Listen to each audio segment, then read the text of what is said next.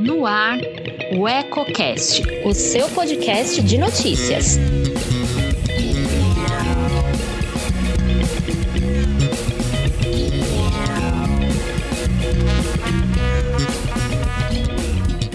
Olá, aqui é a Priscila Pegatin e te convido a acompanhar agora o Eco Brasil, com as principais notícias do país nesta segunda-feira, dia 10.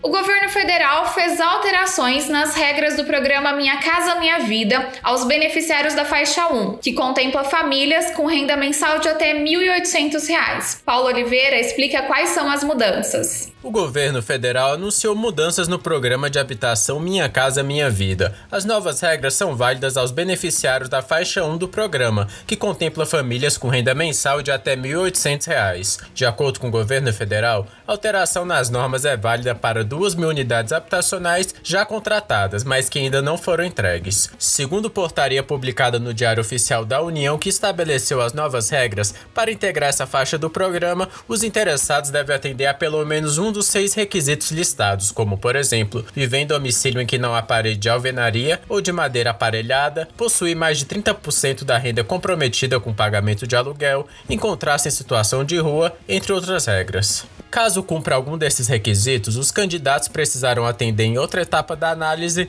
a pelo menos cinco exigências demandadas. Os requisitos anteriores também podem compor essa soma. Nesta fase estão enumerados critérios como ser chefe mãe de família, ser beneficiário do programa Bolsa Família, receber o benefício de prestação continuada, residir com alguma pessoa com deficiência, entre outros. Além disso, a portaria limita o acesso à faixa 1 do programa Minha Casa Minha Vida apenas às pessoas inscritas no cadastro único do governo federal, cujas informações contidas são de responsabilidade de estados, municípios e Distrito Federal. Carla França, analista técnica da Habitação e Planejamento Territorial da Confederação Nacional de Municípios, afirma que gestores locais terão uma responsabilidade ainda maior por conta dessa mudança. Somente por meio do cadastro é que qualquer beneficiário no município ele pode ser contemplado ou a participar dessa seleção para aquisição de uma moradia social. Antes da publicação da portaria, a lista de possíveis candidatos do programa era estabelecida pelos próprios municípios.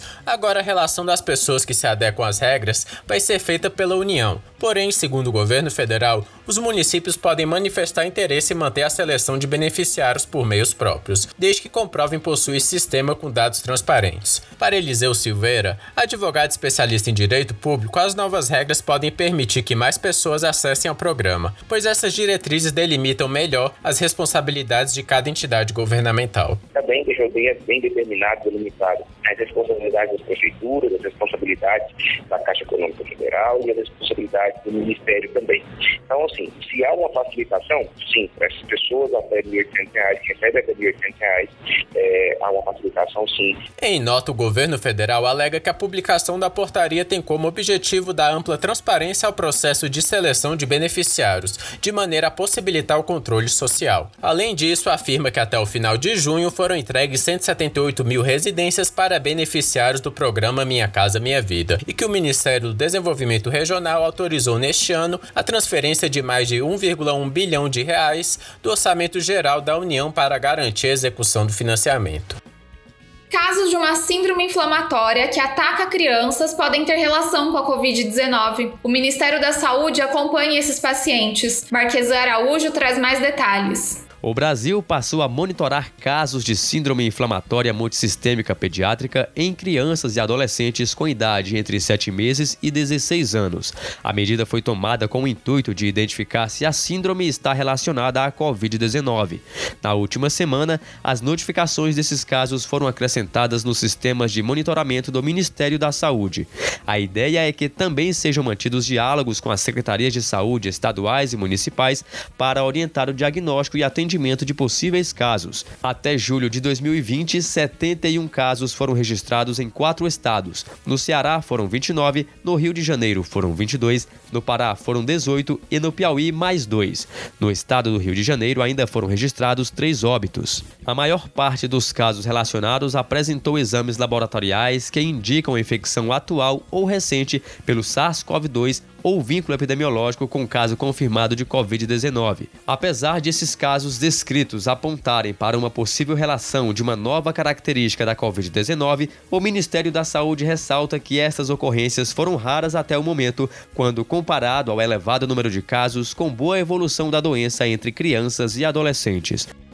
Brasil registra aumento nas exportações de açúcar, frutas e oleaginosas. Ouça na reportagem Paulo Oliveira. As exportações brasileiras de açúcar apresentaram alta de 84% em julho deste ano em comparação ao mesmo período de 2020. Os dados estão no boletim semanal da Confederação da Agricultura e Pecuária do Brasil, CNA, correspondente ao período de 3 a 7 de agosto. De acordo com a entidade, o aumento se deu por conta da maior destinação da cana para a produção de açúcar e problemas na produção de países concorrentes. Segundo a CNA, as vendas externas de frutas e oleaginosas em julho deste ano também apresentaram sinais de recuperação e cresceram 11% em valor e 35% em volume em relação ao mesmo mês de 2019. Nesta semana, de acordo com a Confederação, produtores de frutas do Rio Grande do Norte, Ceará e Vale do São Francisco começaram a se preparar para intensificar as exportações. A CNA também destaca a safra brasileira do café arábica 2020-2021, que atualmente supera 70% da área colhida. No entanto, a colheita do café Conilon já se aproxima do fim.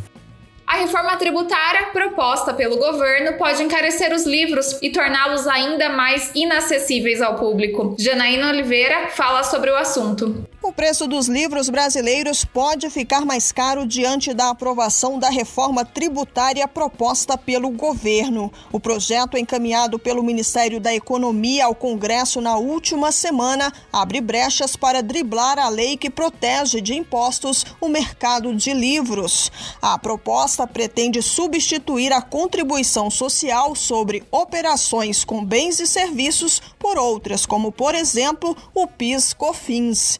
Com isso, segundo especialistas, acaba a isenção e torna os livros tributáveis novamente. As obras ficam sujeitas à mesma taxa de antigamente, que era de 12%. Para o presidente da Associação Brasileira dos Autores de Livros Educativos, Cândido Grangeiro, um retrocesso para o país. De fato, é uma perda muito grande, porque toda a cadeia de livro, ela acaba sendo muito onerosa, né? Acaba sendo muito cara. E quanto mais caro o livro, mais inacessível ao público, né? É, e o que a gente precisa é um país de leitor. Então, o que a gente mais precisava era que o livro circulasse pela população né, chegasse à mão das pessoas, né, principalmente na mão das crianças. Né. Cândido Grangeiro ressalta que as entidades do setor irão se juntar para conscientizar o governo dos prejuízos que a volta da tributação sobre livros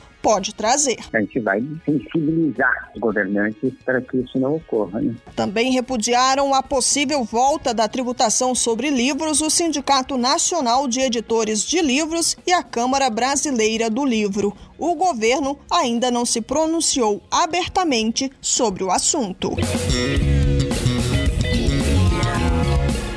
O Eco Brasil de hoje fica por aqui. Esta é uma parceria com as agências Brasil 61 e Rádio Web. Nos encontramos amanhã. Até mais!